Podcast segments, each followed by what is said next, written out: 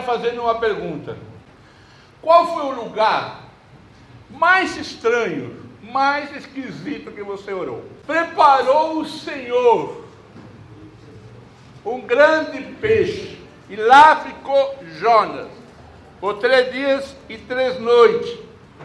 E no capítulo 2, o que, que nós temos então? Hã? Jonas orou ao Senhor. Então, aqui nós encontramos um lugar bem estranho para orar. Não somente no profundo do mar, mas também dentro de um grande peixe, que não sabemos que peixe era. Alguns falam que era uma baleia, outros falam que era um cachalote, enfim. Mas não é importante saber qual era ou qual é o peixe. O importante é o fato de que o texto do versículo 17 fala para nós que o Senhor preparou um grande peixe. Eu acho que, eu creio que todos vocês já conhecem a história de Jonas. Deus dá uma ordem a Jonas: Jonas, prepare-se e você vai à cidade de Nínive, você vai pregar ali, vai dizer que o, o, o Deus está bravo com eles, com essa cidade, que eu vou acabar com a cidade. Jonas vai lá e prega. Mas Jonas, o que, que foi? Foi ou não foi? Não foi. O texto diz que ele foi para o outro lado. Ele comprou a passagem do barco e foi embora para outro lugar. Porque ele não quis obedecer ao Senhor. E aí então veio a tormenta. Aí então veio todo esse problema no mar e o barco então começou a fazer água e a se afundar. E os marinheiros e o capitão do barco então tentam achar a resposta por que está acontecendo isso. E lançam sorte, procuram os deuses, até que descobrem que Jonas estava dormindo no porão. Pergunta para Jonas: Olha, você não está assustado? Olha o que está acontecendo. Você não vai orar a seu Deus? Olha o que está acontecendo com a gente. E Jonas percebe então e reconhece de que tudo o que está acontecendo por causa da sua desobediência. E o capitão pergunta: Quem é você? Quem é seu Deus? De onde você é? Ele disse: Olha, eu sou hebreu, sirvo ao Deus dos exércitos, estou fugindo dele, estou em maus lições tudo que está acontecendo é culpa minha. E o capitão pergunta: o que, que vamos fazer com você? Jogue-me no mar. Jogue-me no mar para que o mar fique calmo. E assim foi. O capitão deu a ordem, jogaram no mar e o mar se acalmou. E o texto diz: então o Senhor preparou um grande peixe para dar o lugar para Jonas orar. Para onde Deus te está levando para você orar?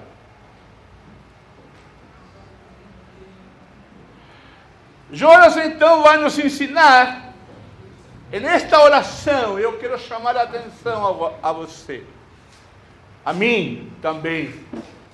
Deus vai nos ensinar nesta oração de Jonas, neste texto do capítulo 2, de que Deus restaura a quem confessa a sua falha. Deus restaura a quem confessa a sua falha, o seu pecado. No caso de Jonas, o pecado dele era desobediência. E o texto nos vai mostrar então esta oração e esse texto que nos mostra de que Deus restaura a quem confessa o seu pecado, a quem confessa a sua falha, a quem confessa a sua desobediência. Deus não está esperando castigar a nossa vida. Deus está querendo restaurar a vida. Essa é a grande equivocação daqueles que rejeitam a graça de Deus. Eles pensam de que se aproximar de Deus, buscar a Deus, confessar o pecado a Deus, é que Deus vai castigar a sua vida. Deus vai maltratar a sua vida. Não, no caso de Jonas, ele sabia de Deus, conhecia a história de Deus, conhecia a história do povo de Israel, ele sabia de tudo. E agora ele ia ter a experiência da restauração. E ele vai nos ensinar então que Deus restaura a vida a quem confessa a sua falha. E Deus preparou um grande peixe. Exatamente, Deus preparou as circunstâncias para que Jonas olhasse para Deus e para que Jonas descobrisse em Deus este primeiro passo para esta restauração é reconhecer a soberania de Deus. O Senhor, diz o texto do versículo 17: o Senhor deparou um grande peixe o peixe aqui aparece como um instrumento que Deus usa para produzir, para gerar obediência. Jonatas, o profeta, o profeta chamado por Deus, não havia cumprido a missão, a qual tinha que ser cumprida, pois Deus estava interessado nesse povo de Nínive. Mas Jonas não obedeceu. E no versículo 1 do capítulo 2 diz: E orou Jonas ao Senhor seu Deus. O lugar de oração não é importante, nem a posição. O lugar da oração, de como eu me postro em pé sentado, não é importante, mas é a atitude de um coração quebrantado e contrito. Mesmo que, como Jonas, seja um crente sem vergonha um crente hipócrita, mentiroso, desobediente. Jonas tinha todas as razões para que Deus não ouvisse. Jonas tinha desobedecido. Jonas estava prejudicando o povo para não ouvir a palavra de Deus, a profecia de Jonas que Deus tinha enviado. Deus tinha, eh, Jonas tinha prejudicado um barco e toda a tripulação. Jonas não tinha razão para Deus ouvi-lo. Mas Jonas, disse o texto, orou a Deus. Jonas orou ao Senhor seu Deus. E o versículo 2, ele diz: Na minha angústia clamei ao Senhor. A própria desobediência a Deus levou a seu coração ficar angustiado. Quem desobedece a Deus viverá angustiado. Mas o texto, como já li, diz: clamou ao. Clamar é gritar, é se expor, é falar como o salmista, no Salmo 130, versículo 1, disse: Ó oh Deus eterno, no meu desespero eu te chamei. Amém. Jonas, na sua oração, nos mostra de que Deus restaura a quem confessa a sua falha a, o seu pecado, a sua desobediência. A primeira coisa que temos então que reconhecer de que Deus é soberano. Amém. Temos que reconhecer que mesmo não entendendo as coisas, muitas vezes nosso coração está doído Muitas vezes nosso coração está angustiado, reclamando e queremos entender o destino de Deus. Eu creio que todos nós gostamos de filmes misteriosos, de suspense, e queremos saber o final da história. E muitas vezes apressamos se é um vídeo ou um DVD, ou apressamos para saber o final. Mas com Deus não dá para fazer isso. E então temos que reconhecer de que, como diz o, é, o profeta Isaías, há no alto e sublime trono alguém que é soberano. Amém. E mesmo dentro das minhas limitações, eu não vou conseguir entender o que Deus queria. era o que eu falava para Deus batendo com meu, meus punhos naquela, naquele hospital, naquele pronto-socorro, quando a minha mãe, ela entrega seu último fôlego, seu último sopro de vida nos meus braços. E eu dizia, Deus, Agora que eu sou teu filho, agora que eu estou indo para o ministério que faz um ano e meio que entreguei minha vida para o Senhor, o Senhor me tira o mais precioso, que era minha mãe, que orou e chorou tantas vezes pela minha conversão. E lá estava eu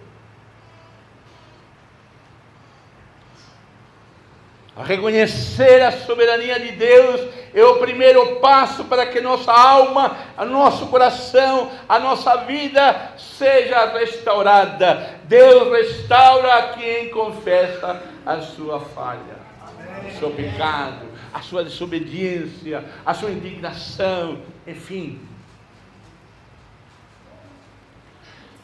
Deus restaura a alma, coração destas pessoas a oração clara, honesta, a oração transparente, a oração que poeticamente podemos dizer, falar derrama sangue, está naqueles que procuram a Deus.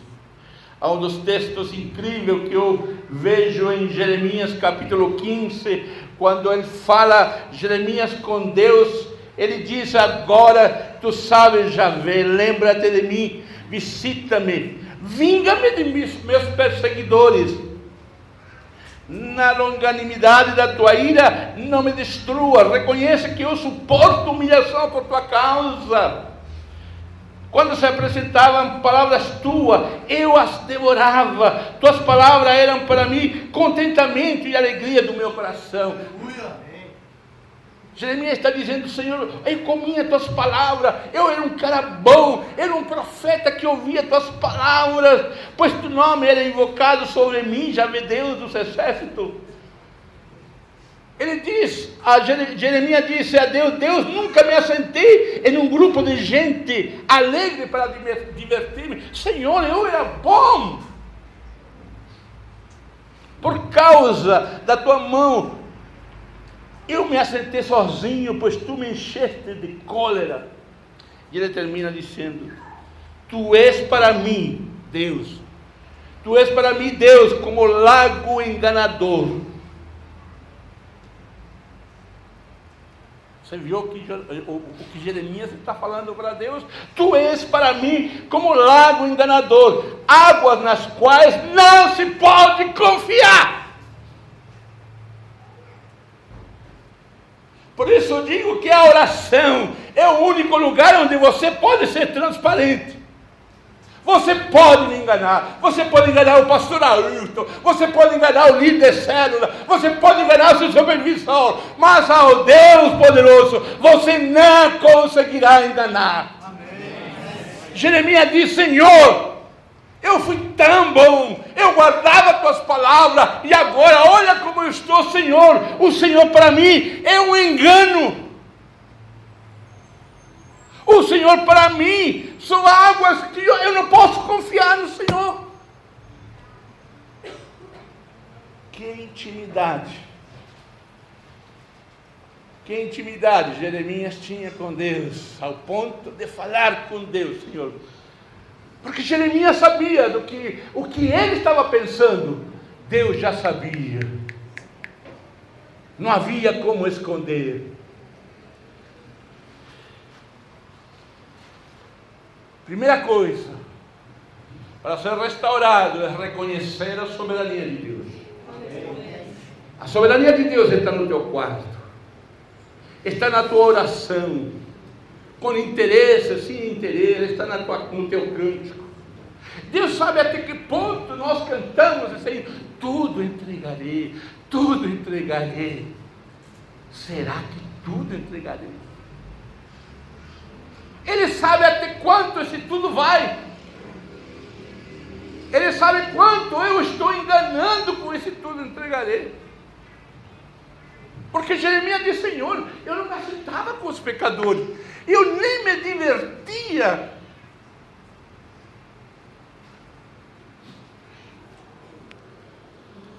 A segunda, o segundo passo que você tem que dar para ser restaurado é avaliar a situação. Jonas, no capítulo 2, versículo 2 a 6, ele diz: Das entranhas do peixe, do fundo do mundo dos mortos. Ele começa então a refletir. Ele começa a pensar. Ele começa a examinar o problema que causou a sua desobediência. Ele começa então agora a descascar o grande abacaxi. Eu estou em problema. Eu não sei se Jonas estava ajoelhado na barriga do, do grande peixe, estava deitado. Só sei que ele está começando a pensar. Eu estou num problema. Vamos avaliar a situação. O estado de espírito de Jonas era angustiante. Emocionalmente, a sua emoção era angústia. E quando há angústia, há lágrimas há um aperto no coração, a raiva, a amargura. E a Hebreu diz que toda raiz de amargura nos priva da graça de Deus.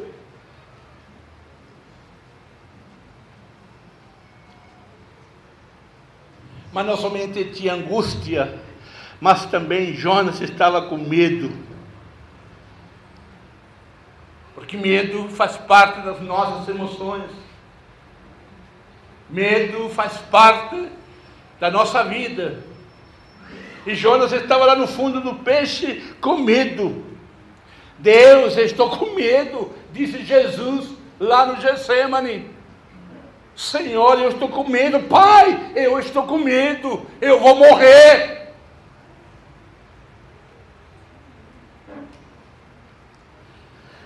Ele avalia a situação do seu momento emocional a sua angústia, ele também, a sua relação com Deus, pensei que havia sido jogado fora da tua presença, diz Jonas. Aquilo tornaria a ver teu santo templo. O que, que ele está pensando? Desobedeci. Desobedeci, então o Senhor me tirou da presença, não vou poder entrar no templo. Jonas disse isso. Pensei isso. Jonas se sente afastado de Deus, Jonas se sente afastado de toda aquela festa que poderia haver no templo. O profeta sabe que a comunicação com Deus tinha terminado, estava quebrada, não havia o contato, a ligação já não era mais direta, porque ele estava com o problema, não Deus. Jonas estava com o problema. E ele então reflete Primeiro ele olha a sua angústia. Primeiro ele olha seu coração. O negócio está feio. Comigo. Mas agora deixa eu olhar para Deus. Senhor, eu pensei que pela minha desobediência, Jonas pensa, o Senhor tinha me jogado fora. Que eu estaria longe do teu santo tempo. Que eu já não mais podia participar contigo das coisas tuas. Jonas também se sente perto da morte. Ele diz no versículo 6: Desci até a raiz das montanhas, desci à terra que tem o portão trancado para sempre. Tu, porém, me salvaste da morte, ó Eterno, ó meu Deus. A desobediência de Jonas alcançou todas as áreas da sua vida. O seu mundo emocional, o seu mundo físico entrou em parafuso, estava com medo, pensava que Deus não queria ele. Mas Jonas está a caminho da sua restauração. Porque Jonas vai reconhecendo de que Deus é soberano, de que Ele tem o controle de todas as coisas, mesmo você não sabendo. E muitas vezes vai falar, mas como é possível que você acredite nisso? Mostre que Deus é soberano na sua vida. Jonas tem então, novamente, uma avaliação de todo esse momento que está passando, a situação que ele está vivendo. E o terceiro passo que ele dá, ele começa então a descobrir a esperança. Ele começa a ver a luz no final do túnel, e não é o trem que está vindo, é a luz mesmo que é, está aparecendo. Ele começa a descobrir a esperança. No versículo 7 a 9, o versículo diz: Quando senti que estava morrendo, eu lembrei de ti. Oh Deus eterno, e a minha oração chegou a ti no teu santo templo. A esperança de Jonas é aquela oração ia ser ouvida pelo próprio Deus quando eu estava sentindo que a garra da morte, quando eu estava sentindo que eu estava me afogando nos problemas, eu me lembrei de ti. A esperança foi descoberta.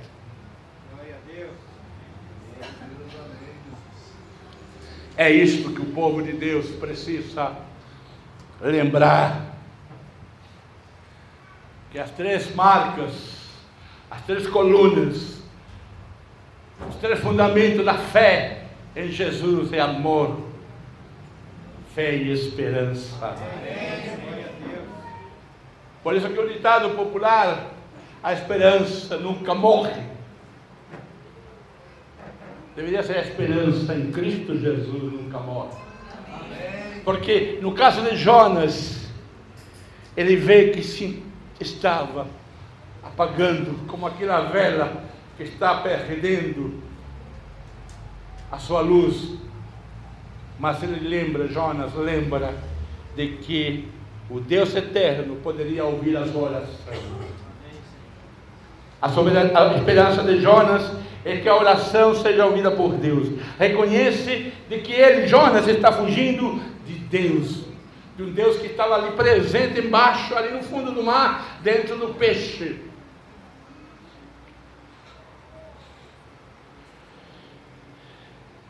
No versículo Jonas, versículo 9, Jonas diz: Mas eu cantarei louvores e te oferecerei sacrifício e cumprirei o que prometi. A salvação vem do Deus eterno. Jonas exprime a esperança em nações futuras. É desta maneira que nós cremos não é simplesmente uma declaração que eu declaro eu profetizo que vai acontecer isso, mas eu coloco em prática uma ação, crendo de que Deus vai estar soberanamente ouvindo e vendo a minha ação na esperança que eu coloco nele e não no resultado que eu espero que aconteça, porque Ele é o soberano.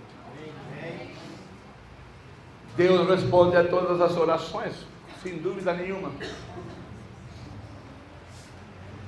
O problema é que muitas vezes ele não vai responder como nós queremos. Essa é outra coisa. Deus supre as nossas necessidades, mas não supre os nossos gostos. Que é diferente. Ah, como eu quero ter um carro BMW. Ah, que gosto lindo.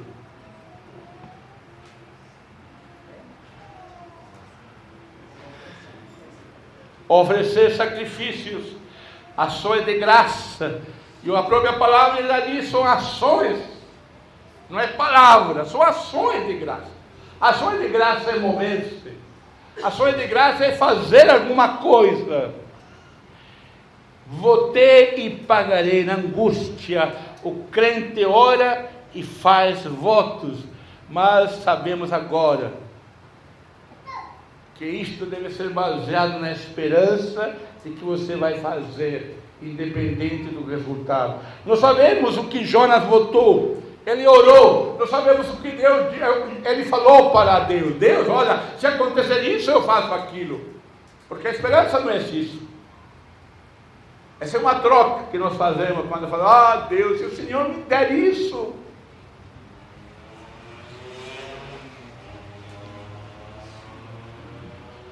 A esperança ou a salvação de Jonas está, ou esteve, como diz o versículo 7, quando senti que estava morrendo, eu lembrei de ti, ó oh Deus eterno. Aí está a esperança. Eu lembrei de ti. O que vai acontecer, não sei, mas eu lembrei de ti. Vai acontecer aquilo que eu quero, amém, mas eu lembrei de ti. Vai acontecer aquilo que eu não quero, mas eu lembrei de ti. A esperança é lembrar-se do Senhor.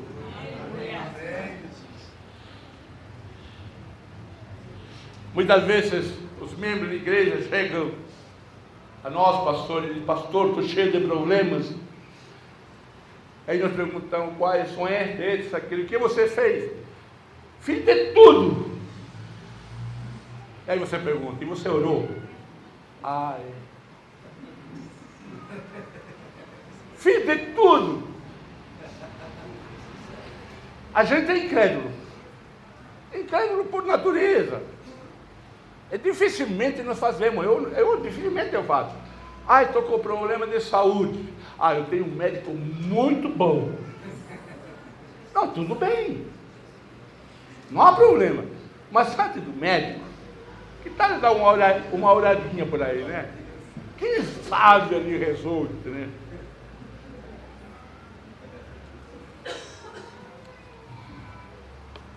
Deus restaura a quem confessa a sua falha. Amém? Amém?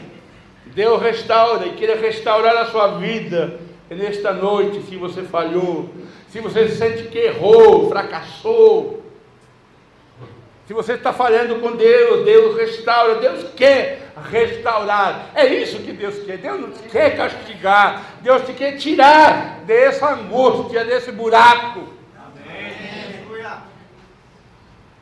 Mas você precisa reconhecer três coisas. Deus é soberano. Tem que se jogar nos braços dele. Você tem que avaliar a situação. Como estão as coisas? Como está minha alma? Ah, minha alma está angustiada. Chora. Senhor, eu estou com raiva do Senhor. Deus já sabe que você está com raiva. Não adianta. E descubra a esperança como última coisa Deus restaurou a Jonas na sua condição de profeta e cumpriu a ordem para a qual tinha sido chamado. Deus restaurou Jonas. Embora Jonas sabendo quem era Deus, embora Jonas sabendo quem era Deus, ele ainda continua teimoso. Você percebe que ele depois continua ainda. Mas Deus restaura a vida dele. E ele cumpre o propósito de Deus. Queridos, nesta noite, Deus quer chamar você a esta atenção. De que muitas coisas que podem estar acontecendo com você ou com vocês, Deus quer dar algo melhor. Sempre há algo melhor. Os problemas não vieram simplesmente para acabar com sua vida. Deus, os problemas vieram para você sair melhor. Amém. Ser forte diante de Deus. Não porque você é forte. Não porque você é o bom.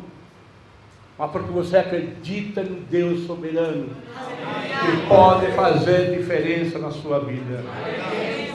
Não é você. Não é a tua oração. Não são os jejuns. É Deus que vai fazer. Deus quer restaurar a sua vida. Talvez você diga, ah, pastor, não tem problema nenhum, mas pensa, talvez uma coisa bem simples que está atrapalhando a tua vida. O processo todo na sua vida. Jonas fez uma grande desobediência à luz do que nós vivemos muitas vezes. Talvez falar, você pode falar, pastor, mas como Jonas não estou desobedecendo. Mas pensa um pouco. Talvez é um pequeno Jonas Deus restaura a quem confessa a sua falha. Amém. Porque Deus sabe da tua falha, da minha. Não adianta esconder. Deus sabe. Deus sabe. Como eu disse, Deus sabe até quanto eu vou entregar a Ele tudo, entregarei. Eu não sei se Deus lá em cima olha para mim e fala, hum, será? Quanto é? Ah, não. Olha, se eu te pedir tal coisa, você vai soltar? Ele sabe. Talvez Deus está esperando que eu diga, Senhor, realmente, eu não vou entregar esse negócio. Eu não vou soltar minhas amarras. Deus, é nesta noite, quer libertar, restaurando a sua vida. Deus está interessado na sua vida, para te colocar em melhor lugar. Não é para te angustiar, não é para você viver debaixo de opressão, de medo, não. Deus quer te tirar do montouro e te colocar em um lugar melhor.